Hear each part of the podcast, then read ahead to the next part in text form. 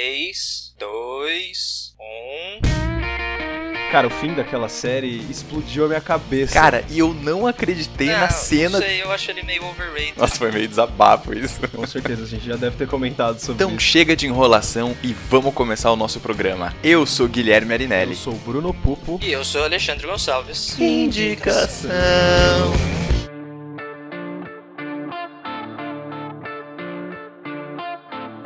é um podcast do cinemação.com. Todas as semanas com dicas de filmes incríveis pra você. Fique mais perto nas redes sociais, pode indicação no Facebook e pode underline indicação no Twitter e Instagram. Para entrar em contato também, pode usar o e-mail indicacão@cinemacão.com e o espaço de comentários no site. Lembrando que se você gosta do projeto, avalie o indicação no iTunes e contribua com o Cinemação no Patreon e no Apoia-se. Eu sou a Gabriela Diver e acompanho o podcast Indicação.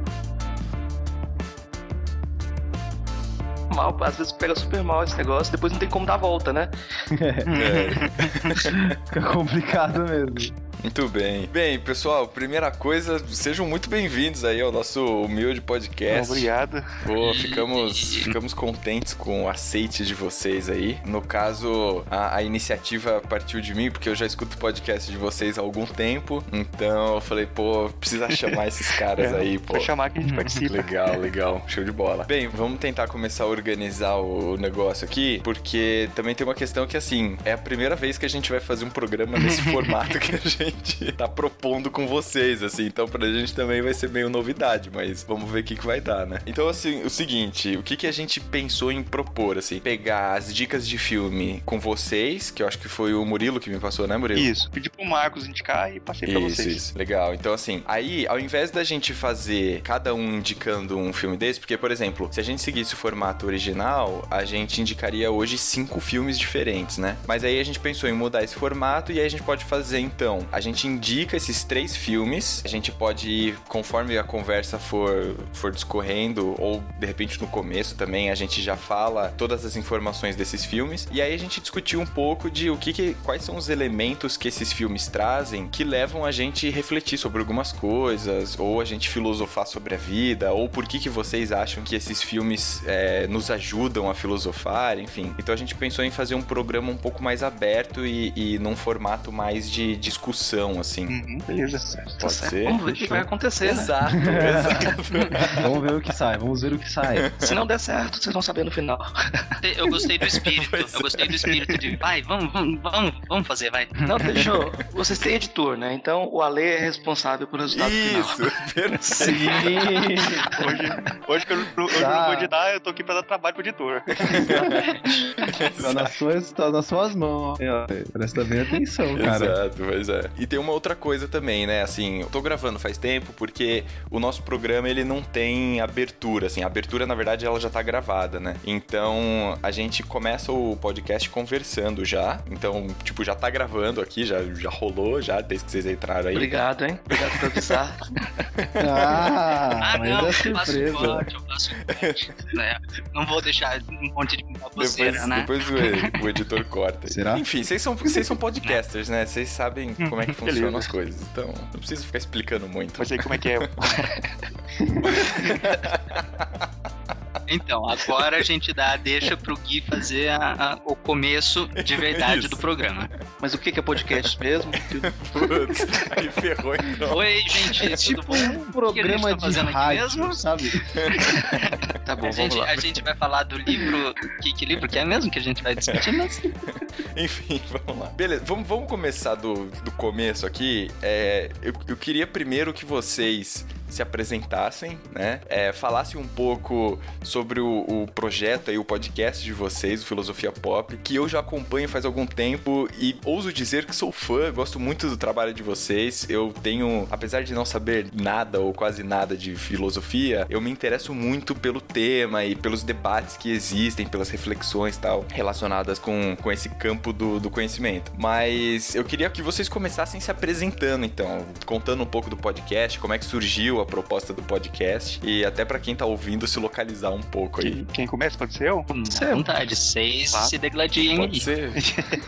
Bom, é, eu sou o Murilo Ferraz, eu tenho. Eu sou graduado em ciência da computação. Eu fui aluno do Marcos no ensino médio, e aí a gente ficou amigo, né? No ensino médio e tal. Ele era meu professor, ele é pouco mais velho que eu, não é, muito- não é muita coisa. Ele era meu professor de história. Hum. E eu comecei a me interessar por filosofia com um outro professor de filosofia que tinha lá no, na- no colégio que eu estudava, no interior de, de Goiás, na cidade de Jataí. Ele era um professor assim que eu acho que ele despertou muito essa paixão por filosofia e muitos alunos lá. Inclusive, meu irmão foi aluno dele e a gente tem um programa que a gente entrevistou ele e tal, que ele é mestre em filosofia, né? Ele fez um mestrado e também estudou com esse professor. Legal. Eu acho que desde muito tempo eu já tinha, eu e o Marco, a gente já conversava de fazer alguma coisa sobre filosofia. A gente não sabia bem se a gente ia fazer um site, se ia fazer um vídeos, alguma coisa. A gente queria fazer, fazer alguma coisa, né? Pra falar sobre isso. E a gente tinha pensado em fazer um podcast, começou, só que a gente ficou muito naquela coisa assim de ficar pensando demais na pauta, ficar pensando demais no assunto e não saía, né? Até que um dia a gente falou, ah, vamos gravar aqui um do jeito que saía, a gente, que é o nosso episódio piloto lá, inclusive eu falo lá que se desse certo, vocês estariam ouvindo, né? E Deus,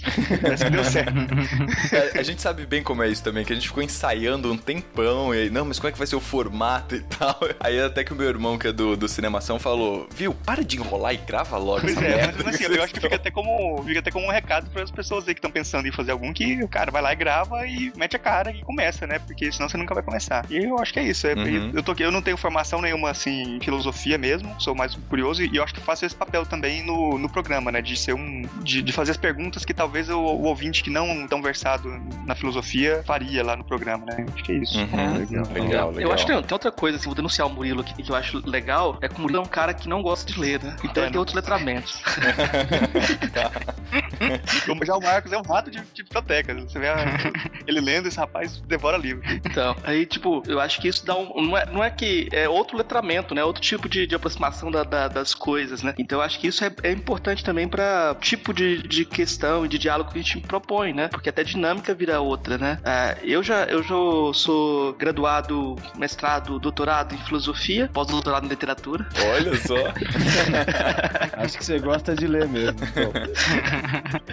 É, eu trabalho aqui na, no, no na, na Bahia, na, moro em Santa Mara, trabalho na Unilab. Assim, eu acho que a gente. Eu tinha com o Murilo um, um blog chamado Filosofia Pop, no antigo Overmundo. Não sei se vocês já ouviram falar desse negócio. Então a gente tinha um, um blog lá chamado Filosofia Pop há muito tempo atrás, e o blog fazia um sucesso até bacana, assim, né? Mas o site resolveu tirar os blogs do ar, porque tava atrapalhando um pouco a- o projeto, eu acho, né? Tava dando muita audiência, disputa por, por audiência nos blogs do que o, o projeto mesmo do Vermundo. Acabou que acabou o blog, a gente guardou o material, não, não tinha mais nada pra fazer, assim, né, nesse tipo de tocada, porque eu já tinha um negócio de tentar aproximar a filosofia de temas da cultura popular, já trabalhava com. Eu tinha um livro, um, um livro sobre Legião Urbana que eu demorei oito anos escrevendo, mais um tanto de tempo pra publicar, né? e eu terminei meu Uhum, livro sobre Legião. Urbana antes de terminar o mestrado, porque o mais importante era o livro sobre a Legião Urbana, logicamente. que legal. Engraçado que eu terminei um livro sobre a Legião Urbana e um livro sobre Engenheiros do Havaí. O livro sobre Engenheiros do Havaí nunca foi publicado e não será publicado, porque não tive autorização do, do Gessinger lá. Ah, É, tá, tá. Não autorizou, Aham. ele falou que ele escreveu os próprios livros. Caraca, É, começou- pentelho. Pois é, a pessoa que melhor interpreta ele mesmo é ele mesmo, tá certo. E, e faz, quanto, faz quanto tempo que vocês estão com, com o podcast funcionando? O site, a gente começou a fazer o podcast há três anos, eu acho. Tem quase. Não, dois anos e meio, né, Murilo? É, por, por aí, dois anos e meio. É dois anos Ah, e meio. legal, legal. É, a gente, a gente acabou de fazer o aniversário de dois anos do, do nosso podcast. Então, enfim, a gente sabe bem como é a luta também de produzir o podcast. E o de vocês também é, é quinzenal, né? É, 15 É, mas aí é que tá, a gente tem dois anos, o meio é de pausa. Entendi. Se for contar as pausas futuras, a gente já chegou a três anos, Entendi. né? Tá certo. Entendi, entendi. Mas assim, ó, só pra localizar o pessoal também, e o, e o Bruno e o Ale, que também não, não sei se tiveram tempo pra ouvir alguns programas aí do Filosofia Pop. Cara, eu acho os temas que vocês propõem no, nos podcasts, eu acho muito interessantes. Então, por exemplo, essa semana mesmo, agora eu tava escutando, se eu não me engano, foi o último programa que vocês lançaram sobre hermenêutica, que é um, é um tema um pouco mais denso, assim, né? Ele é mais teórico, talvez, e tudo mais. Mas, por exemplo, eu sou psicólogo, né? Tô terminando meu mestrado agora também e tudo mais. E vi já que vocês também gravaram alguns programas sobre o Jung, sobre o Freud e tal. Programas sobre filosofia africana. Puta, cara, então assim, tem muita coisa que sempre que eu vou olhando o feed de vocês, porque eventualmente tem alguns programas que eu pulei sem querer, enfim, vou olhando e falo, caraca, puta, eu preciso escutar esse aqui. Aí tem uns que eu penso, puta, eu preciso escutar de novo, sabe? Porque já faz tempo que eu ouvi, aí eu preciso ouvir de novo e tal. Então, enfim, tem muitos e muitos temas. E eu acho que o que me atrai mais é justamente isso que o Murilo falou, né? Porque eu acho que no, no caso de vocês, isso talvez seja um trunfo até. O fato do, do Murilo não ter uma formação mesmo na área da filosofia faz exatamente esse papel de quem escuta, como que eu posso chamar isso? Faz essa conversa, né? Entre quem escuta e quem está sendo entrevistado. Então, geram algumas perguntas que são perguntas que os ouvintes mesmo fariam. Então, isso traduz um pouco a linguagem da filosofia, que às vezes pode ser até um pouco complicada, né, para as pessoas de uma forma geral, e traduz isso numa linguagem um pouco mais simples, né? É, eu acho. Fala, Marcos. Fala, linguagem simples. É, eu agradeço muito as, a, as suas, suas palavras aí. Eu acho que é muito legal ter esse reconhecimento, assim, muito bacana. E às vezes, sim, eu acho que também às vezes a gente não já, já teve casos que a gente não atinge isso também, assim. O pessoal vai comentar lá depois e algumas coisas parece que não ficam muito claras também, assim, né? Não sei. Agora, Uhum. nesse de hermenêutica, muita gente me falou assim que não entendeu nada.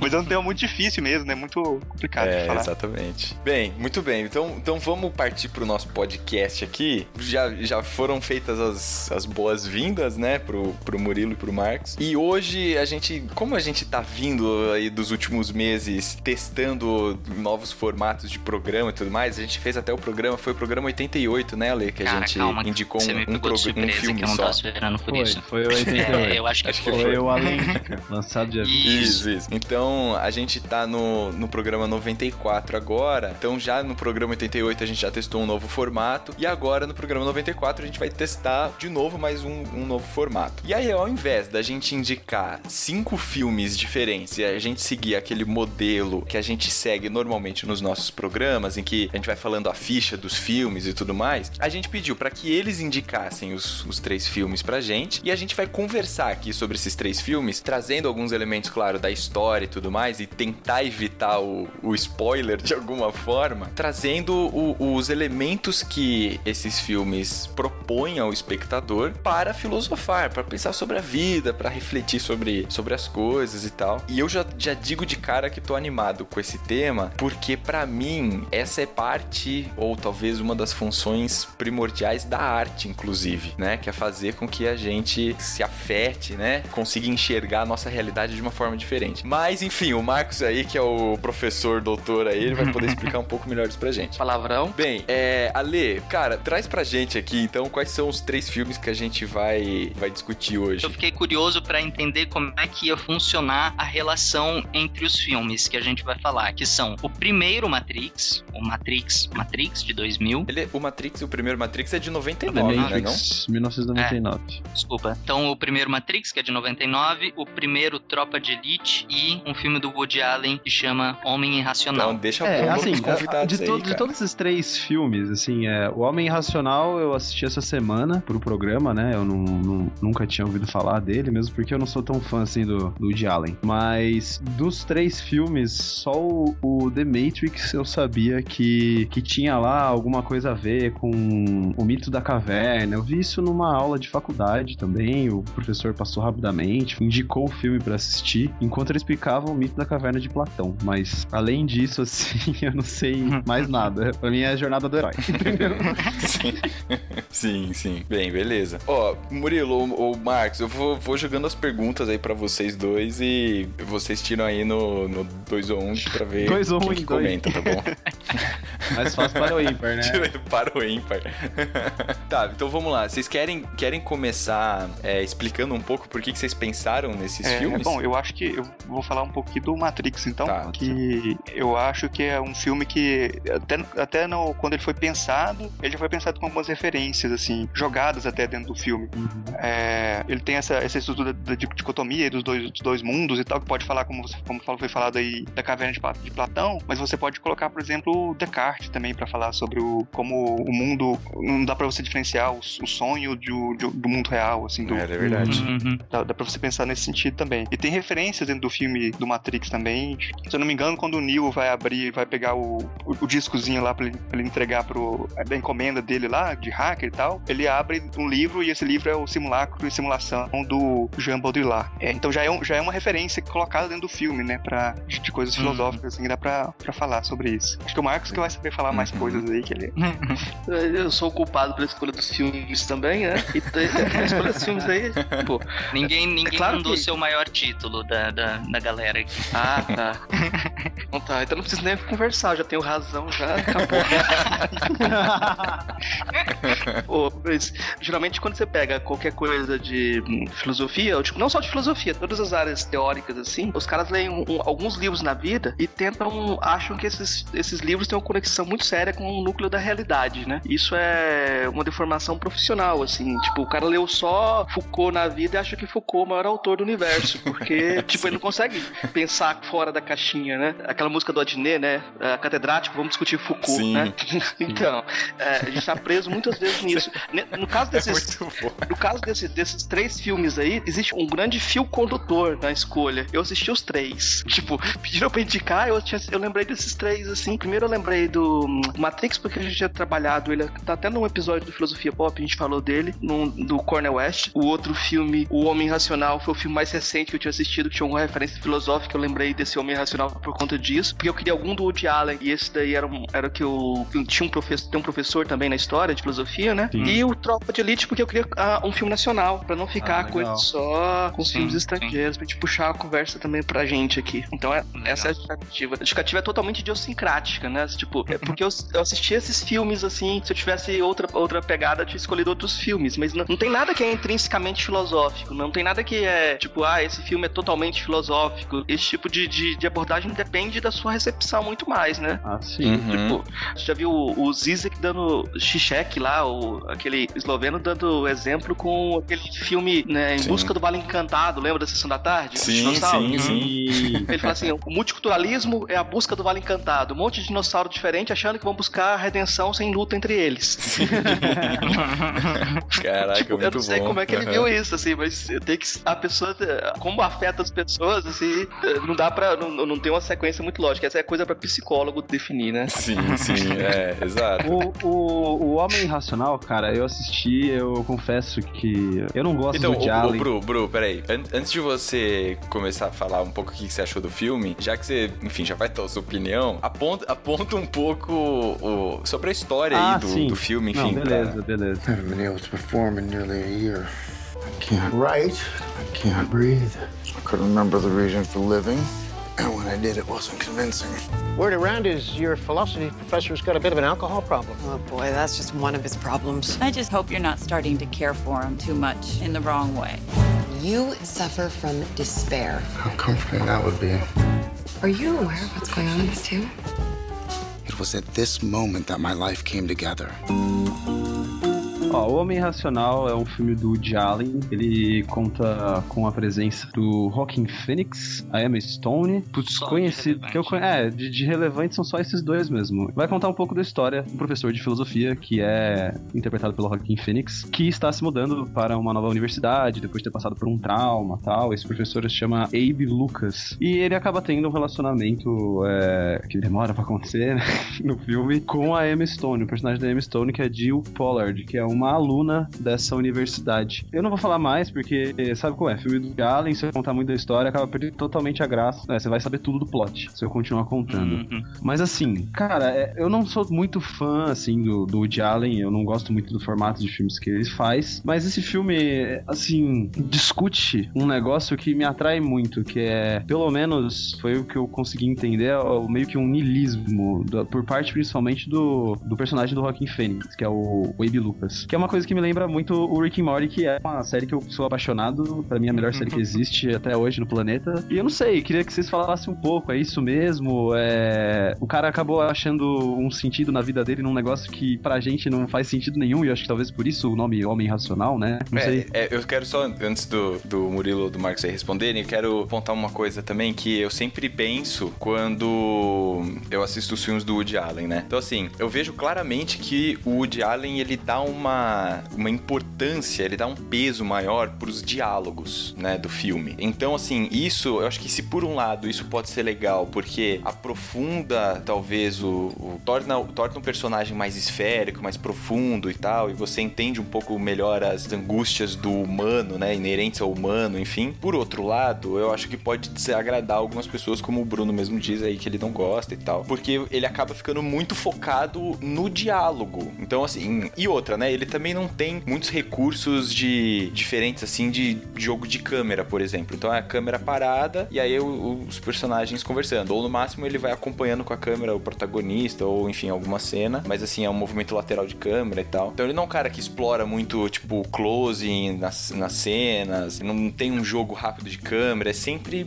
essa história e me parece que ele, ele centraliza o ponto dele no- nos diálogos. Eu assim. acho exatamente o contrário, que só antes da gente começar a discutir a, a coisa do filme mesmo. O fato do Woody Allen centrar demais no diálogo e fazer os personagens trazerem à tona todos os sentimentos dele, todas as coisas inerentes a, a ele, isso pra mim torna o personagem tão superficial, porque você não tem tempo, você não tem a coisa da cena e o desenvolver do filme pra entender por seus próprios meios o personagem. Ele simplesmente tá ali, parado, olhando pro nada, e você ouve a voz dele pensando ou contando o que, que ele tava pensando, o que, que ele É, tava é, sentindo. isso é verdade, Pra mim, você não é tem aquele verdade, sentimento de descobrir É, o ele personagem, né? E isso pra mim É, é. exato. O Allen, ele faz, ele faz questão de falar é, tudo. e isso pra mim é, torna isso, tão isso é uma coisa que me incomoda um pouco nele também, exato. É, é. é exatamente como o que, o, Uhum. o que eu acho, o que eu achei do personagem principal desse filme. Ele tem uma retórica tão rebuscada, tão elaborada sobre a moralidade e blá blá blá blá blá blá blá blá, todas as coisas que ele fala do filme. Eu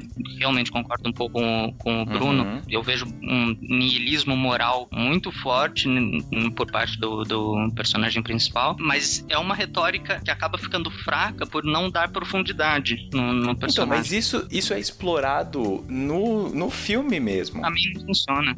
Tem uma hora, tem uma hora, por exemplo, que os- inclusive os pais da, da- São os pais delas que são, né? Os pais da Emma Stone que falam do- dos, das coisas que ele escreve, por exemplo, enfim. É, que é isso, assim, tipo, ah, é muito romântico, é muito bonito, mas quando você tenta aprofundar, você não aprofunda. Enfim, não sei. Eu acho que são recursos que o Woody Allen usa e, e aí ele tem. Eu acho que tem os seus pontos positivos e os seus pontos negativos. Mas. Voltando ao tópico. A gente tá falando demais, É, vai. voltando Convidados, aos- Murilo, Murilo ao e Marcos. da conversa, filosofia. Vai. Esse é o do Marcos. Opa, valeu, tá ótimo. tipo, só porque é um homem né? Vamos lá. Eu acho que é a primeira vez que eu ouço alguém falando assim tão mal do Woody Allen. Eu me senti bem velho agora.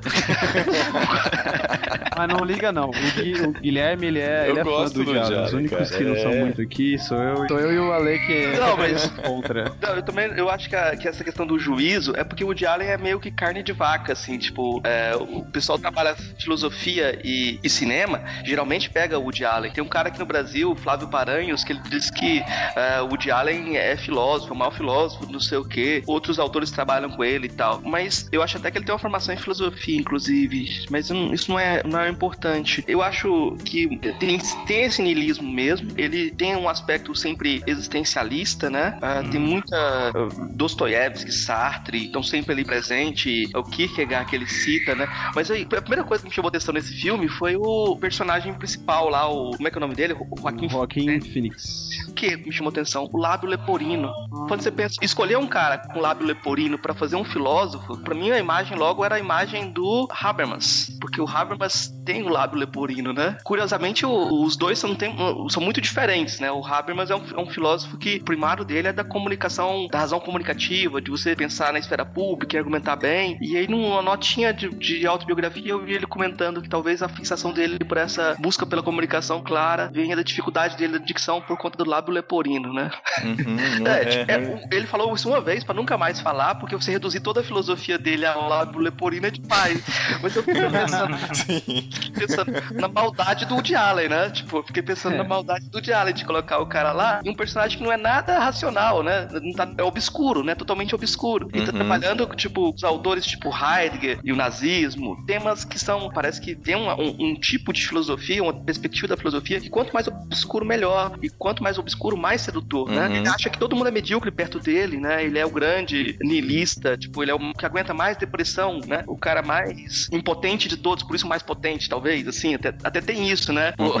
Até Sim, isso. Literalmente, né? Literalmente. Até essa, essa pegada, assim. Aí eu acho que, como sátira da filosofia, eu achei interessante esse, essa construção desse, dessa imagem do filósofo e da filosofia também. Uma coisa interessante é que no começo do filme, ele tá estudando um, uma aula lá, ele fala sobre Kant, né? E o formalismo kantiano, que diz que você nunca deve mentir, por exemplo, né? Sim. Aí ele põe assim, ele fala, olha, isso vale pra ficção. Na vida real, a gente precisa mentir. Aí dá o um exemplo, dá um exemplo lá, pode ser qualquer exemplo, não vou repetir aqui. Uh, o exemplo até que o Kant trabalhava, que era se um assassino chega na sua casa e seu amigo tá escondido lá, você vai dizer a verdade ou vai mentir? Uhum. O personagem fala, é necessário mentir? É, tipo, a gente tem que mentir. Isso que a gente fala vale pra ficção. Nisso, daí o Diário dá uma prega, uma peça, eu acho, porque o filme é uma ficção. Uhum, sim, sim. Hum. exatamente. Tipo, ele tá, é. ele tá, jogando com o espectador, assim, até com as expectativas dele também. Jogar fora o Kant tão rapidamente, né? Você pode até voltar, assim, será que eu tenho que jogar o... É, e o que eu acho interessante é que o professor tá falando, ah, essa geração é toda medíocre, ah, não adianta nada ensinar para eles que eles vão ser medíocres mesmo. E é engraçado que a mediocridade da geração nova é que faz o, o crime ser desvendado lá. A mediocridade da interpretação. É, exatamente, cara. É, eu achei essa parte uma, um, um ponto alto do filme, entendeu? Porque a única coisa que eu não gostei mesmo foi a mudança repentina e do nada do personagem principal, entendeu? Isso que me incomodou mais. Do que ele era no começo do filme, pro que ele acabou se tornando, né? É, eu não sei, achar uma explicação assim plausível, tipo, real mesmo. Talvez essa seja mentira, né? Que o, que o Woody Allen estivesse colocando no filme dele, não sei.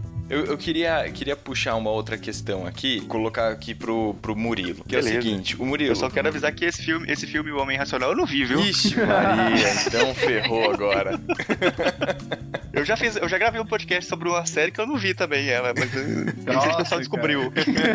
Olha aí, cara. Bem, então vamos ver. Não, mas assim, eu, eu queria te fazer uma pergunta que é o seguinte: pensando que você hoje você tem um podcast de filosofia, então acredito eu que você, apesar de não ser formado na área, você como curioso acaba talvez tendo até um conhecimento maior do que a grande maioria das pessoas tem sobre filosofia, né, e sobre alguns autores que foram importantes e tudo mais. Mas assim, eu queria que você falasse um pouco como é que você percebe o uso do cinema ou o uso das, sei lá, podemos pensar até nas artes visuais de uma forma talvez um pouco mais ampla, mas o uso desse tipo de arte para aprender ou para discutir a filosofia, para discutir os conceitos na filosofia, enfim. Você como um cara de fora, assim, como é que você vê essa relação? Ó, tem, tem uma coisa que eu acho que o, não é por acaso que eu, que eu faço esse trabalho com o Marcos, né, de, de gravar, porque o Marcos ele tem essa abertura de fazer esse diálogo da filosofia com a cultura, né, com obras de arte e tal. E não é, não é todo filósofo que vai aceitar essa abertura, principalmente quando você fala de cultura popular, é, de música popular. Por exemplo, o Marcos fez, falou que, acho que já falou aí, que ele, que ele escreveu um livro sobre filosofia é, da legião urbana, né? Sobre, falando, falando filosoficamente, assim. E isso, às vezes, dentro da filosofia não é visto como filosofia. Uhum. Eu acho que o que a gente faz como programa dentro da filosofia, muitas vezes não é visto como filosofia também. Então, assim, eu acho interessante como ensino, que o Marco pode falar até melhor do que eu, é muito interessante fazer essas aproximações, assim, culturais até do discurso, entender o discurso de cada obra, o que que, o que que tá querendo ser dito ali, o que que pode ter por trás. E às vezes não é desvendar, às vezes é você fazer ligações que não existem, inventar coisas ali, mas que podem criar uma, uma, uma ligação, né? Tipo, entender de uma outra forma que não necessariamente é a forma que o autor quis é, entender. E eu acho que é legal, é legal nesse sentido também, que às vezes o pessoal vem, vai pensar assim que, ah, tem que ser um filme voltado pra filosofia, um filme filosófico. Nem sempre. Acho que, acho que qualquer, praticamente qualquer filme que tenha qualquer história passando assim, dá pra você fazer uma análise análise interessante ligando com outras, outros pensamentos filosóficos, eu acho, dentro desse filme, sabe? Mesmo que seja um filme, sei lá, pegar o Jamaica Parte Zero, Uhum. por exemplo. Não fazer alguma coisa também em cima dele. Alguém mais que conhece esse filme? Que feliz Como que eu assim? agora. Jamaica Parte Zero vocês não conhecem? Eu, eu acho que vocês conhecem Eu e não conheço, lembrando. adoro esse filme. Adoro esse Pois filme. é, eu acho que dá pra pensar muitas coisas, assim, ele é um filme de comédia meio bobo, baseado em fatos reais até, mas assim, é um filme de comédia meio bobo, mas eu acho que dá pra você pegar coisas e começar a pensar a partir dele, assim, a partir de qualquer coisa, né? Sim. É, bem por É aí. verdade. Não. Seguindo verdade. essa linha, vamos falar do Tropa de Elite? Não vai subir ninguém! Vai subir ninguém! Já avisei que vai dar merda isso. O que eu ouço nas entrevistas da ONG é justamente isso. Primeiro eles atiram pra depois saber quem é bandido e quem não é. assim. Você vai sair, tudo isso vai passar. Eu vou sair pra onde? Onde é que eu vou sair? Você vai sair do BOP. Vai. Você fala pro coronel que agora você tem um filho, você é pai. O Azevedo tem dois filhos! O Azevedo tem dois filhos! Macho! Você não tá entendendo. Eu fui ameaçada. Você é um filho da puta de um mentiroso. É isso que você é. E aí, Vamos, vamos. que puxou aí? Fala você. Aí, Não, eu não o- tenho nada pra falar desse filme. Eu quero aí, saber o que vai sair desse mato. Ah, você quer ver o circo Eu pegar fogo só, né? Eu só só quer joguei ver o circo pegar fogo, cara. Eu não sei Olha, também. mas, mas traz o. Traz aí a, a- Claro que eu acho que quase todo mundo já tenha visto o Tropa de Elite. Eu não lembro mas... exatamente a ambientação do filme. É, eles estão fazendo uma operação no morro porque o Papa vai visitar o morro, né? Alguma coisa assim? dessa parte, É, não. não lembro. Crio também não.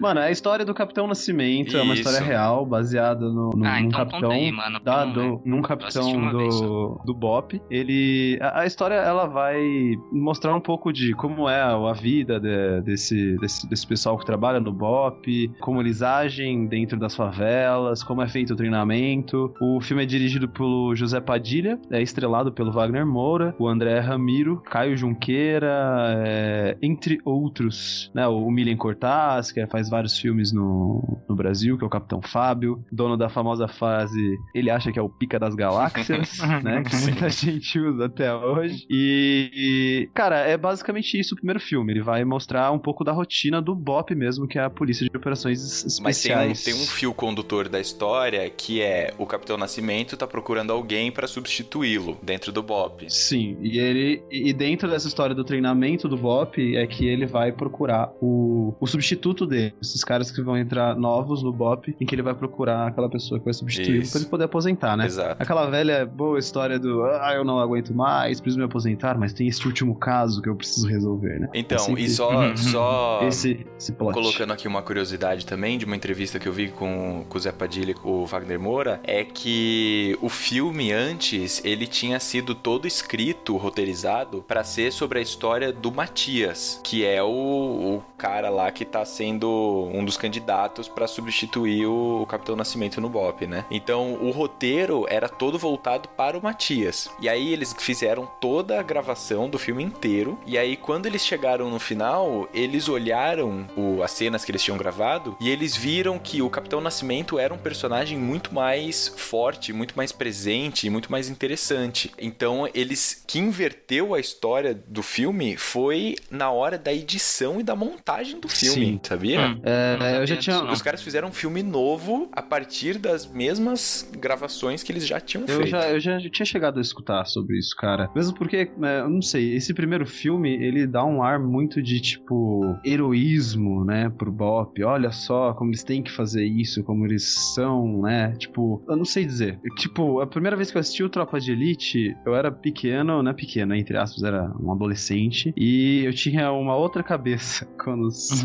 se, se via o assunto política, polícia, essas coisas, né? Hoje eu já tenho uma outra coisa construída, já não concordo mais tanto como foi feito, né, o filme, pelo menos o 1, né? O 2 já, já acho um pouco melhor. Então, mas eu acho, eu acho legal o filme 1. Claro, eu também, também gosto um pouco mais do 2, mas assim, eu acho que o filme 1 ele mostra uma contradição que é muito interessante. Porque veja, o Zé Padilha, ele é um cara que ele é de esquerda, assim, né? Politicamente falando. Sim, sim. Então, sim. assim, se por um lado eu vejo que o filme agradou pessoas com um perfil mais conservador e tal, porque talvez se satisfizeram quando viram lá no, no tela do cinema, tipo, ó, olha a polícia fazendo alguma coisa, não sei o que lá. Por outro lado, o Padilha acho que fez uma coisa muito interessante que foi mostrar um, um lado da polícia de sofrimento na formação, de, sabe, de, de que. E, e de mostrar no final das contas, que a violência, confrontando a violência, não, não chega em lugar nenhum, sabe? Então o que eu levo do primeiro filme é um pouco isso, assim. E eu acho legal essa construção que ele faz dos personagens, sabe? Desse, desse conflito, por exemplo, que o Wagner Moura vive no filme Sim. entre o trabalho dele e a família dele, por exemplo, sacou? E a Sim, esposa ali e tal, né? Os conflitos dentro de casa e o, o marido que ele é e tudo mais. Então eu acho que Assim, é. o Tropa de Elite. Eu acho pode legal falar. essa parte. Só que eu acho clichê, entendeu? Tem muito filme que aborda isso, cara. Tipo, ah, é o cara que vai pra aposentar. Que nem eu falei, é o cara que vai aposentar porque tem que dar, tomar conta da família, a família não aguenta mais ele arriscando a vida e ele precisa achar Então, tudo bem, mas, entendeu? mas eu acho que cabia na época esse tipo de produção no cinema nacional, sacou? Uhum. Porque assim, tá, a gente tinha muita coisa desse, desse padrão, mas é muita coisa hollywoodiana, norte-americana É. e tal. E a gente, o que, que o nosso cinema nacional já tinha produzido nesse sentido, sabe? Não sei, assim, são coisas que eu fico pensando com esse filme. E eu acho interessante trazer esse filme pra essa proposta desse programa de filmes pra filosofar, porque eu acho que ele traz, não sei se o, acho que talvez o Murilo e o Marcos possam falar melhor sobre isso, mas assim, ele traz um movimento reflexivo que talvez seja um movimento reflexivo não tão abstrato quanto a gente pensar, por exemplo, no Homem Racional, em que ele fala sobre filósofos e tal, mas um movimento reflexivo mais próximo da nossa realidade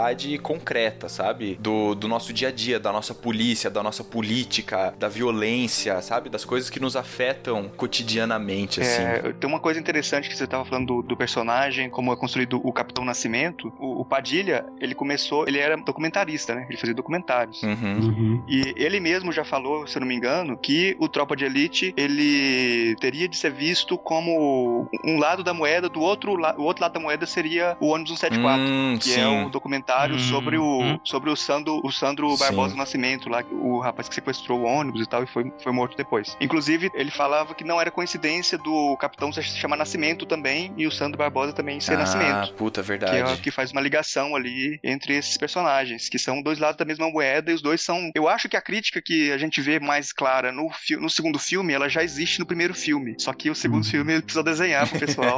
É, foi escancarado. Sim. né? Porque tinha muita gente que. Tinha muita gente que depois do, do, do primeiro filme endeusava o Bop, sabe? Falava, ah, Sim. os heróis do, do Rio de Janeiro, sabe? E você E- fala, meu, não é bem assim, né? É, eu acho que a ideia era mo- mostrar a brutalidade e a corrupção É. que existia ali dentro da polícia e que isso, isso era, na verdade, ficar enxugando gelo enquanto outros ali, os apresentadores de TV, os deputados, não sei o que, vão, vão ficar. É, isso já até extrapolando pro dois, né? Vão, vão ficar. Sim, na boa. Vão ganhar né? em cima disso, né? Vão ganhar em cima disso. Uhum. O Exatamente. negócio não vai resolver nada e não vai mudar porque tem gente ganhando em cima disso. É. Ô Marcos, mas por que que você especificamente quis falar sobre o Tropa de Elite 1? Eu quis falar do Tropa de Elite justamente por isso que o Murilo tá falando, desse projeto que é mais longo até, né? Porque junto com o filme Tropa de Elite foi lançado o livro Elite da Tropa, né? Hum. Do Luiz Eduardo Soares. E o Luiz Eduardo Soares é um antropólogo, sociólogo muito importante no Brasil que trabalha com segurança pública, né? Ele foi aluno do. fez o pós-doutorado dele com o Richard Hort, que é o autor que eu trabalhei no meu doutorado. E o, o Hort defende que, por exemplo, quando a gente pensa em educação moral, a filosofia não tem muito o que fazer, não. Falar, olha, você tem que agir assim, ou dar preceitos formais sobre o comportamento. É, Isso não é tão interessante quanto contar histórias, porque as histórias se provocam identificação com as pessoas e conseguem, então, modificar o comportamento de uma forma muito mais efetiva, né? Então é interessante que o, o Luiz Eduardo, ele trabalhava com segurança pública, aí ele voltou pro Brasil e começou a aplicar essa, essa perspectiva. Só que não é um cara que falou, eu vou voltar para a academia para aplicar essa perspectiva. Ele foi para o espaço público, né? E ele começou a fazer um projeto de segurança pública. E para ele era importante chegar no poder, né? E ele foi no, com o candidato do PDT na época, que ele chegou, foi o primeiro, a primeira vez que a esquerda falou de segurança pública. Uhum. A esquerda não falava, é um tema tabu. E ele foi, ele foi subsecretário do Garotinho. Caraca. Nossa.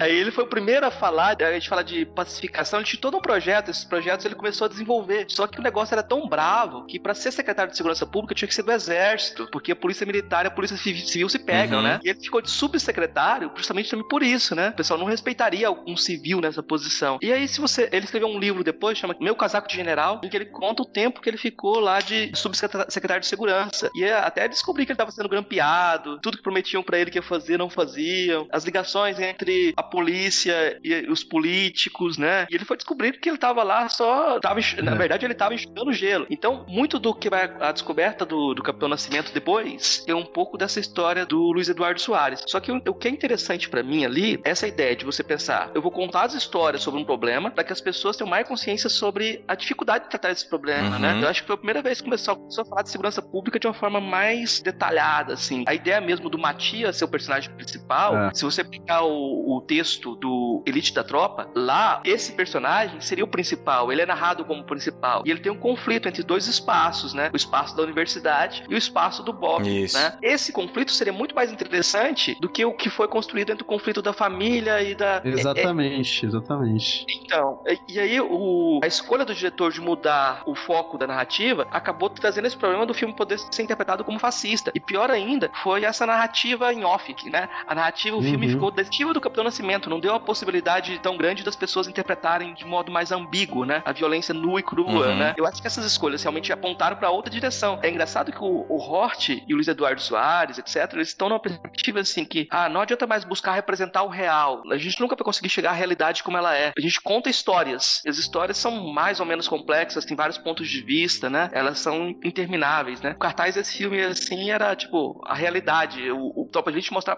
prometia mostrar o real, Uhum. né? É, é engraçado isso, como o discurso, quase um discurso do, do documento apresentar o real, né? É curioso como essa parceria entre o Luiz Eduardo, de certa forma, e o, o José Padilha tinham pressupostos um pouco diferentes também, né? E aí eu acho interessante um ponto que eu acho que talvez possa ser puxar um monte de conversa, como a esquerda é representada dentro do filme. Essa esquerda que fala mal do sistema, Uhum. fala mal da polícia, mas quer chegar nos detalhes das coisas. É uma esquerda histérica, na verdade. Porque é, é como menina que é apaixonada pelo Luan Santana, meu pai tem fica contente. Por enquanto tá apaixonado pelo Luan Santana, não vai namorar com ninguém. Uhum. Sim, sim, sim.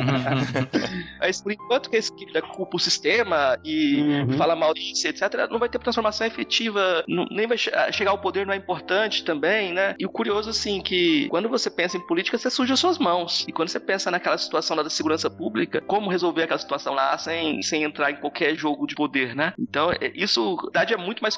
Tipo, essa palavra realidade a gente não alcança. A gente só al- alcança a complexidade das coisas. E quando a gente pensa no Brasil, a coisa envolve o judiciário, envolve o executivo, o legislativo, envolve, envolve as polícias. Então, acho que nesse sentido, esse filme tem uma inovação interessante. Eu acho que se você pegar a trajetória do Luiz Eduardo Soares, ele dá um depoimento lá no filme O ônibus 174, que amarra a narrativa do filme, e aí depois ele vai participar da construção dos projetos Elite da Tropa 1 e 2. Uhum. E ele fez mais livros sobre a segurança pública no Espírito Santo, que ele mostra como o judiciário é corrompido lá no Espírito Santo, era corrompido, é corrompido em cima do assassinato de um juiz por outros juízes, né? Isso nunca foi é, julgado ainda direito, né? Mas e um outro filme que ele, um outro livro que ele fez junto com o MPG, o Celso Ataíde, sobre a chama Cabeça de Porco, sobre a condição das crianças na periferia, né? Como elas não têm oportunidade nas favelas, etc. O pessoal vi- visitou um monte de, de favelas no Brasil. E aí, juntando esses quatro livros, você tinha um panorama sobre a segurança pública no Brasil. É engraçado como esse projeto literário vendeu bastante. Só que ninguém fez a amarração entre as duas coisas, sabe? Uhum. Tipo, fazer um. Vamos, vamos puxar isso pra academia, vamos debater isso de forma complexa. Vamos, vamos ver esse projeto de intervenção com essas ambiguidades que ele tem, mas vamos tentar. Parece que a esquerda prefere ficar como foi retratado no filme, Sim, né? sim. Tipo, Uhum. a gente não quer, a gente não quer sujar as mãos, né? Então eu acho que é Pô, por aí. legal, legal, legal, Legal. Excelente, é isso mesmo, é. Curti, é. curti. Ah, Toma essa, Alexandre. Você não O quê? esperava por Eu, essa, hein? eu Hã? falei, eu joguei a pedra, eu queria ver o que, que ia sair do mato.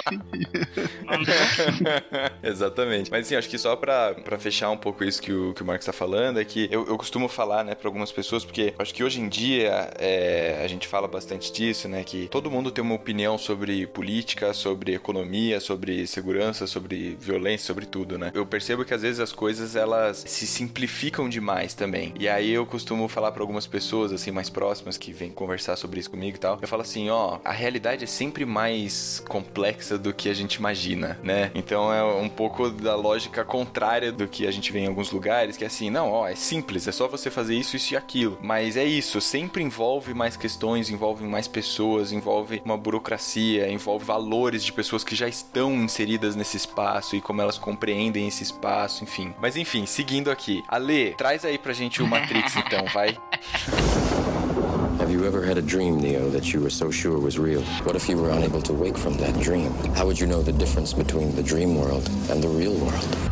What is happening to me? The answer is out there, Neo. It's the question that drives us. What is the Matrix? The Matrix is the world that has been pulled over your eyes to blind you from the truth. What truth? They're watching you, Neo. Welcome to the real world.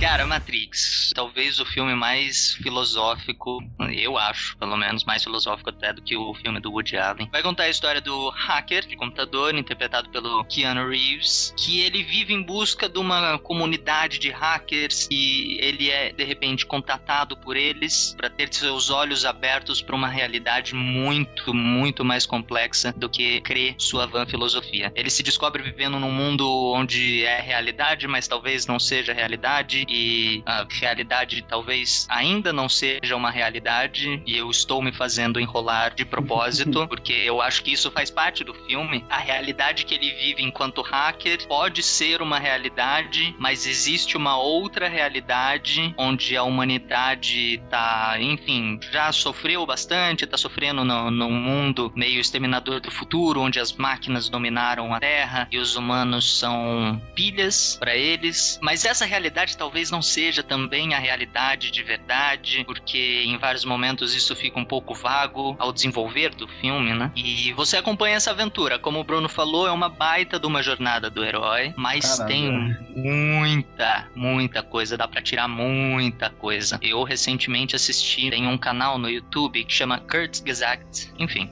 é um canal em inglês. Eu sei, conheço o canal. É, então. E eles fizeram recentemente, não tão recentemente assim, fazem alguns meses já, um vídeo sobre paradoxo da realidade ou paradoxo da simulação, uma coisa assim, eu não lembro exatamente o nome, onde ele discute uma coisa que, enfim, é abordada muito no, na série favorita do Bruno, Rick and Morty, onde você reconheceria que você tá numa simulação, se tem alguns argumentos, ele traz alguns algumas linhas de raciocínio para você seguir, para você talvez como achar formas de descobrir se você tá numa simulação ou não e eventualmente chega à conclusão de que se você estiver numa simulação, você jamais vai descobrir. E é muito, muito massa. Matrix, o canal, o vídeo e Rick and Morty. Ou seja, tudo. Tudo que eu falei é muito legal. É, eu acho que eu acho que uh, por a gente estar tá tratando, né, de Matrix, pelo menos o primeiro, porque eu acho que para esse assunto, pelo menos eu acho que o que conta é mais o primeiro, né? Que ele foi mais impactante no, no que se diz essa, essas discussões. Porra, vai fazer daqui a dois anos, né? Nem dois anos, daqui a um ano praticamente, o filme vai fazer 20 anos. 20 anos, vai. De- É 20 anos. É isso mesmo? É, em 2019. Meu Deus do céu. 2019. É, daqui a um ano praticamente. É que agora eu fiquei chocado, porque na minha cabeça tava assim, é, vai ser 10, é só 10 anos, né? Não, é 20. Enfim, e cara, 20 anos de filme e a gente tem uma discussão que continua sendo totalmente atual, tá ligado? Que é, é, não Skynet, eu acho que é mais a questão de, da, da alienação que a gente vive, Sim. né? É, da maior parte da população e que eles discutem, inclusive, no filme que boa parte dessas pessoas não estão preparadas pra sair da querem. Matrix. É, não querem, não querem acordar da Matrix porque a gente tá na zona de conforto. E, mano, se a gente transferir isso pro que a gente vive hoje no mundo, se encaixa perfe- é, assustadoramente de modo perfeito. Sim. E é, sei lá, era sobre um pouco sobre isso que eu queria discutir, do, do Matrix, pelo menos, né, nesse programa. Murilo, Matrix você assistiu. Assisti. Acho, que- acho que o Matrix foi um dos filmes que eu mais que eu assisti mais vezes na vida, assim. que eu- Olha aí. Uhum. Assisti, assisti várias vezes. Eu gosto demais desse filme. E só que eu, eu- eu- eu- tem umas coisas interessantes, assim, que eles. Quando o, o segundo Matrix ia sair, o Jean Baudrillard, que, que escreveu o livro lá, Simulacros e Simulação, que eles se basearam bastante pra fazer, ele foi convidado pra ajudar a escrever o- a continuação. Só que ele recusou, ele achou que falou assim, não quero escrever, não interessa pra essas coisinhas de Kung Fu, essas coisas assim, não, não quero escrever isso não. Mas é, é- é- é, eu, eu não sei se foi ele que falou, se há- há alguma análise em cima de- do pensamento dele, dizendo que o, por exemplo, o, aquele filme, agora eu esqueci o nome, aquele do...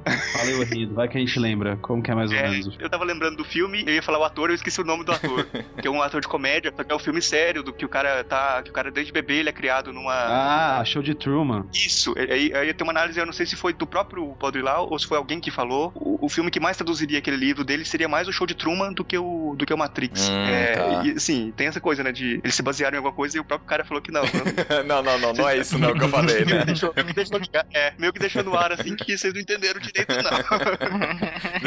Mas e, é, falando sobre o que geralmente o pessoal liga o Matrix com a caverna de Platão, e uma coisa que eu, eu até não, não tinha me ligado nisso, eu aprendi no, no, próprio programa que a gente gravou sobre Platão, que eu gravei foi, foi só eu e o Marcos, né, naquele programa, que o mito da caverna do Platão, ele tá na, se eu não me engano, tá no livro da, da República, né, do Platão, e ele é um mito. Ele é, ele tá lá para servir como uma, tipo assim, ele não descreve o pensamento do Platão nesse sentido, sabe? Ele é uma, uhum. uma historinha que eles vão contar como um mito para as pessoas que não são aquelas os filósofos que estão estudando filosofia ali, tipo, que é mais ou menos por aí. Acho que o Marcos pode falar até melhor do que eu aí, tá? Eu acho que se encaixa muito nessa questão da realidade e como você perceber o que é real e o que não é real no, no que o nas meditações do Descartes, que uhum. ele começa questionando isso, né, do várias coisas que eu acreditava serem verdades não são, e aí ele vai avançando nas meditações essas, esses questionamentos e, e desmontando tudo que poderia parecer que é realidade, por exemplo, ah, eu percebo as coisas quando eu tô vendo as coisas tocando, isso é real, né, e tal. Aí ele fala, mas você quando você tá sonhando, às vezes você tem um sonho e esse sonho é quando você acorda, esse sonho era tão real que você não, nem consegue distinguir direito o que era o sonho e o que é a realidade, né? E eu acho que isso se encaixa muito bem também nessa nessa alegoria que o Matrix faz ali, que quando você desperta da Matrix, você vê que o, o que você tava lá, aquele sonho eterno que você tava ali, era, era real também, né? Uhum. Era, Sim,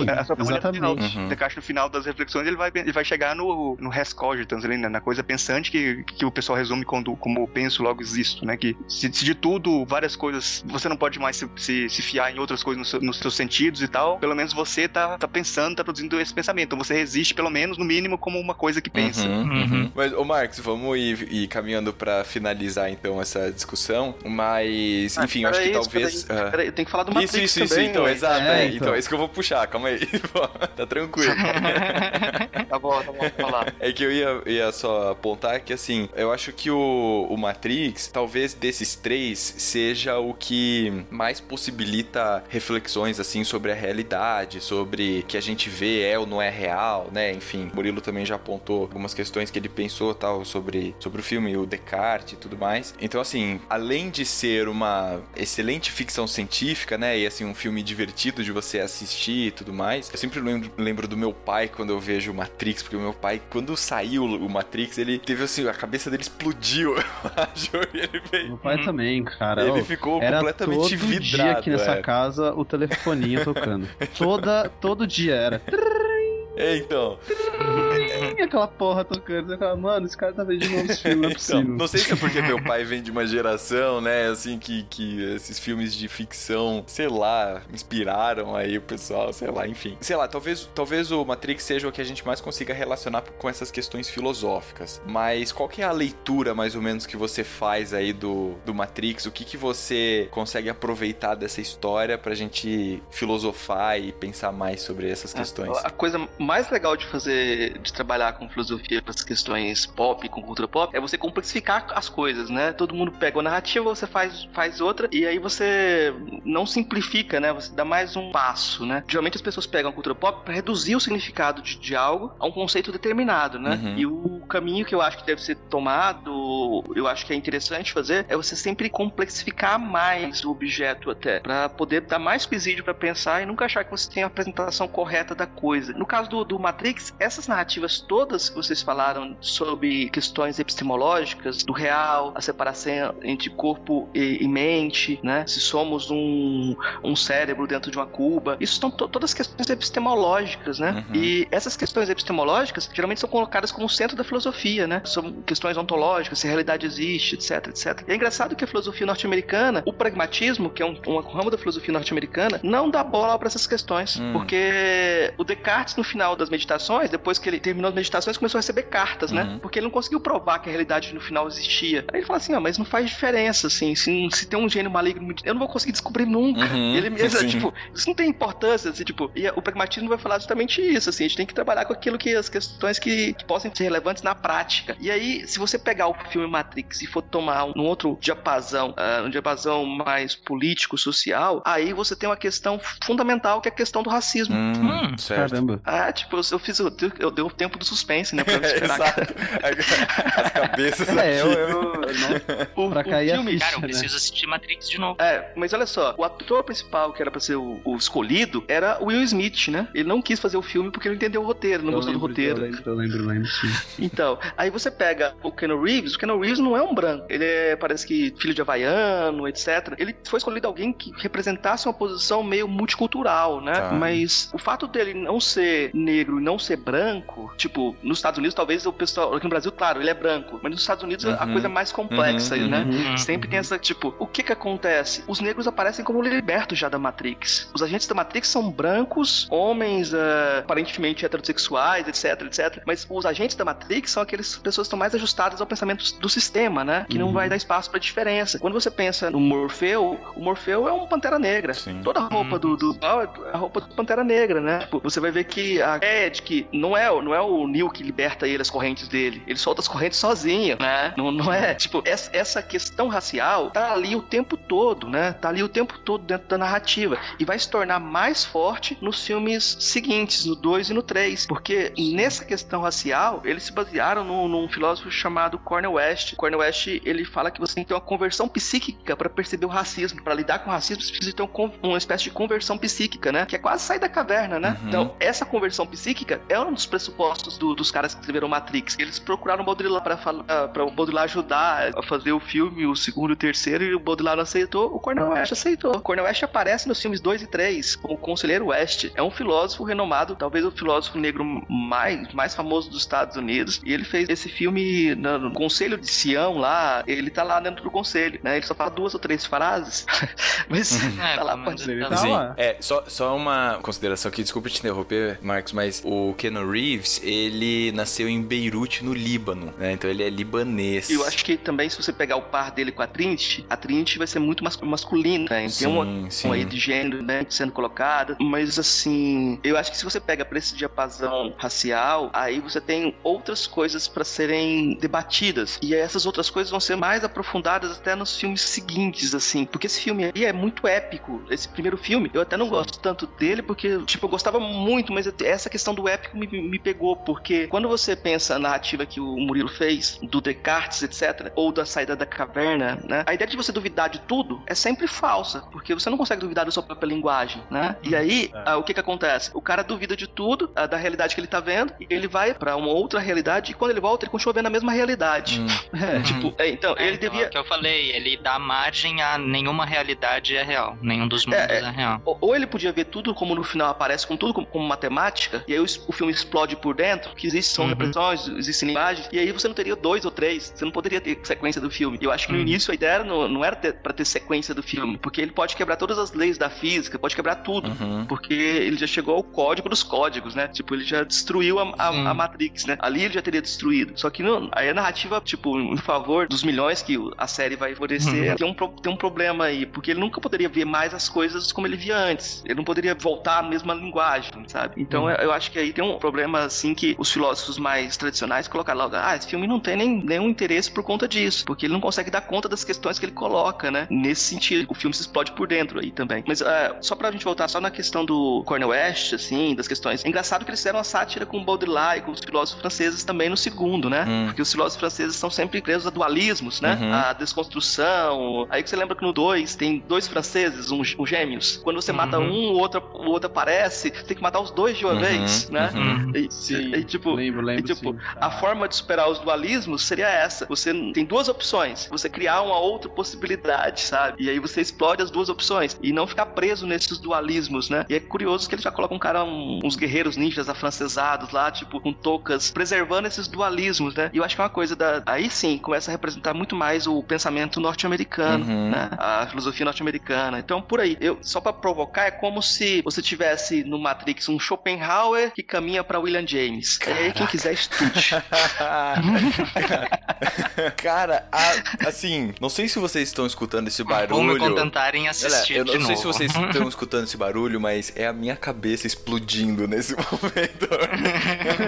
Caraca, faz total sentido. Não, e aí enquanto você tava falando, eu tava olhando aqui de novo a ficha do, do filme e eu me lembrei, claro, mais uma vez, que ele foi dirigido e, e também roteirizado pelas irmãs Wachowski também, né? Sim, Então, assim, isso. é mais uma quebra de paradigma, né? É mais um, um posicionamento que o filme, querendo ou não, traz na ficha técnica dele, É, né? não, não É, só na época eram irmãos, como- né? Não só, Sim. não só dirigido, como é, roteirizado por elas. Sim, né? exato, exato. Elas escreveram a história inteira do. Exato. É, e Cornel West conversou com elas e ele diz isso. Não, elas têm muito conhecimento filosófico. Elas estavam nessa pegada de Schopenhauer e pro William James. Ele que fala isso, assim, ele explica isso. E você tem na- nos extras do Matrix, quando você compra lá os pacotes que tem todos os, os adicionais, aí tem uma versão lá que você tem um filme inteiro sendo comentado Uhum. pelo Cornel West Uhum. e o Ken Wilber. Só que você só tem isso em inglês, você não tem a tradução em português, Ah, né? Então, tá. por exemplo, aqueles saltos, a Kierkegaard, tipo, tem eh, saltar do abismo, né? Da dúvida pra crença, etc. Tem um monte de referências que ele, ele, ele seca tudo, tudo, entre aspas. Ele dá um monte de perspectivas interessantes comentando do filme inteiro, né? E eu acho que os três filmes, inclusive, os três filmes. E aí você vê alguém que tava dentro da produção também, que participou do, como ator do, do filme. É curioso também outra coisa, que Cornel West acabou pagando um preço caro por isso, assim, porque o reitor de... Depois disso ele fez um CD de hip hop, né? Ele fez...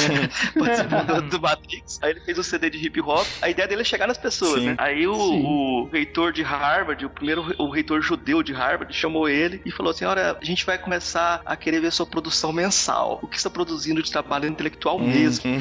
Caraca, caraca, cara, que doido isso. Eu acho que o Marcos quebrou o Cara, eu Guilherme. tô, Pois tô é. em pane aqui. que louco Pois isso. é, é curioso, quando você pega o livro Matrix e a Filosofia, que Matrix, Bem-vindo ao Deserto do Real, que saiu no Brasil, não tem nada sobre o Cornel West, tem nada sobre essa questão racial também, Hum. tipo, não- não- nem leva em conta essa questão. E se você for olhar de uma perspectiva, dessa perspectiva em que as questões epistemológicas são as menos importantes, o filme é outro filme. Sim, sim, completamente. E é um Eu filme, inclusive, e ele vira um filme religioso. E aí eu até não gosto tanto, porque o Cornel West também é teólogo, né? E aí o filme vira. Você tem o lado do corpo, a mente, mas não tem espírito, né? O espírito vai aparecer depois. Você tem a parte verde, que é a parte da Matrix, a parte mais azulada, que é fora da Matrix, e começa a aparecer uma parte mais amarelada, né? Ah, Hum. Que é o espírito. O espírito estaria com as máquinas. As máquinas dominam, né? Aquele momento. Então tem, tem todo uma- um monte de questões religiosas, tipo a dúvida do Neil no segundo filme, se ele é o escolhido ou não. Você tem a dúvida da contracultura, né? Tipo, a, a contracultura começa a virar a própria, a criticar o sistema para manter o sistema, né? Tem, tem um monte de coisinhas que você pode tirar Uhum. que apontam pra uma dimensão mais social, né? Uhum. Caraca, muito bom, muito bom. Eu vou assistir esse Puta, filme de com novo. certeza, outros olhos, com certeza. Porra, Marcos, obrigado. E, Obrigado e, mesmo. assim, lembrando só também que o, o Matrix, é, no Oscar do ano de 2000, ele levou quatro estatuetas. Então ele levou melhor edição, melhor mixagem de som, melhores efeitos e melhores efeitos visuais. Então não, não foi pouca coisa Uhum. também, só, né? só, só uma coisa pra. Eu acho que eu, eu tenho. Eu tenho aqui na Unilab eu já dei um mini curso assim, Cornel West dentro da Matrix, uma introdução ao pensamento de Cornel West a partir do filme, né? Hum. Mas eu acho que uma, uma sacada, assim, um, tipo, uma perspectiva pra pensar o filme é não pensar que- nessa crítica do mundo real, mas pensar que todo o filme passa dentro da sua cabeça. Você é o Neo, mas você também é essa vontade de ordem do agente Smith. Sim, né? Do sim. agente Smith, o agente Smith, né? Uhum. Nós temos esse- essa dualidade dentro da gente. Uhum. Pra você criar algo diferente, você tem que se romper com você mesmo. Assim, É, é. Tanto, tanto que no final a gente Smith até se desprende, né, da, da Matrix, se tornando É. meio que um vírus dentro dela, né? E, Tipo, é como se toda essa história passasse dentro da gente, Uhum. né? Tipo, Uhum. a gente tem essa vontade de ordem, essa vontade de pra criar alguma coisa, a gente tem que romper também, como se fosse ah, os dois lados lá do pensamento oriental, já que se equilibram, tal. Aí já, Uhum. já a coisa já, já viaja pra religião, já não é a minha, minha praia, mas Uhum. tá lá. Sim. Caraca, Caramba, muito cara, bom. minha cabeça Muito bom eu mesmo. tenho que fazer Nossa, eu mais. vou precisar de um. Vou precisar de uma aspirina, um Neosaldina. Eu tá preciso assistir doendo. esse filme de novo, com certeza. difícil acompanhar. Puta, sensacional, cara. Muito bom. Eu não sei nem como terminar. Vou Cara, retomar é, aqui. é isso. Marcos, Murilo, se vocês quiserem fazer a despedida de vocês É, vamos- aí, vamos- fazer vamos o jabazinho de vocês. Vamos agradecer profundamente a presença de vocês dois. É, a gente sabe que, puta, a gente tá gravando num domingo, né, à noite e tal. Então, assim, no, a gente quer agradecer demais a disponibilidade de vocês, porque a gente sabe também que não é fácil, que a gente também tem que trabalhar, né, e, enfim, fazer outras coisas além de podcast. Mas a gente fica muito feliz mesmo, cara, com a, assim, por vocês terem aceitado virem aqui conversar um pouco com a gente. Puta, é inacreditável, muito legal. muito legal mesmo, assim. Sensacional. Mas, é, mas por favor, façam aí o jabá de vocês e passem contatos caso as pessoas queiram procurá-los. É, quero agradecer muito também o convite de vocês, né, pra participar aqui do programa. Foi bem legal a conversa com vocês. Achei muito, muito bom, assim. É, eu quero ouvir mais também o podcast de vocês. Eu ouvi só um episódio ainda, quando vocês me convidaram, então quando vocês convidaram a gente. Uhum. Indicar pro pessoal acessar lá o filosofiapop.com.br, que é o site nosso lá, que tem os nossos podcasts. Quem quiser assinar também lá. A gente sempre tá com. A cada 15 dias a gente tem temas novos lá. Uhum, legal, show. Então o, o caminho principal é o É, site. Se quiser me procurar também, eu tenho perfil lá no, no Facebook e no, no Twitter também, Murilo Ferraz. E tem também do Filosofia Pop, tanto a página quanto o perfil no Twitter tem também. Tem um canal do YouTube também do Filosofia Pop, que a gente ainda só coloca os episódios, né, que vão saindo, a gente coloca lá, que às vezes as pessoas preferem YouTube, né, e tal. Uhum. né, mas são esses os canais aí. Obrigado Legal, aí, galera. legal, foi, legal. foi muito legal o papo. Valeu. Cara, poucas vezes Marcos? eu ouvi o Guilherme Vamos lá. ficando embasbacado. Isso, isso é, é bom ou é ruim? Tá excelente. Agora vai funcionar. Isso é ótimo. É, eu- Fantástico. eu agradecer a todo mundo aí pelo convite, tipo, pelo diálogo também, pela paciência também, que esses temas são, são temas, assim, muito, muito complicados. Tem gente que gosta, tem gente que odeia, né? Tipo, tratar de, de coisa de filosofia, assim, já tem sempre essa- esse lado de, de fugir do discurso também, fazer uma conversa meio esquisita. Mas agradeço vocês pelo convite. O- as indicações o, o Murilo já deu do site do filosofiapop.com.br, mas vou indicar um, um- um podcast lá que a gente está fazendo na universidade que chama Vozes da Unilab. Aí o site vozesdaunilab.unilab.edu.br, mas é só é, no, no site lá nesse podcast a gente conversa com alguns alunos, professores, eles contam as trajetórias de vida deles, muitos dos meus alunos africanos, etc. Você vai ver mais para as pessoas se ouvirem também, né? Pra, Uhum. se conhecerem mais também. E aí tem uma, lá uma entrevista com o meu grupo de hip hop, meu grupo de hip hop que eu oriento, tá? Eu não sou. é, que eu, o Bota Fala, não sou empresário, não. Ainda não estamos nessa. Dorinha, perto de vocês. tipo, o Bota Fala e tem uma entrevista lá com o Bota Fala né, num desses podcasts. O pessoal pode se aproximar um pouco mais do grupo, entender lá o que que, o que, que tá. Qual que é o jogo. Legal, é isso, gente. legal, Obrigado. legal. Valeu, valeu demais. Obrigado mesmo. E pff, o que falar desse programa? Eu só vou parar de É, gravar. né? Vamos, vamos só sentir. Falou, galera. Valeu. Valeu, obrigado. Esse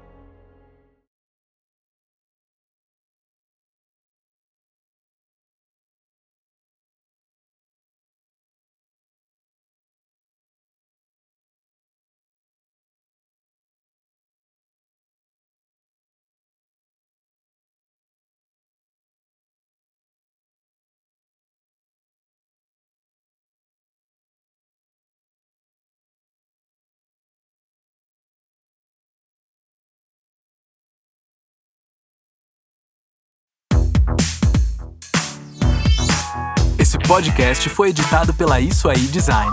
Tudo isso é forma com função. É design estratégico. É isso aí.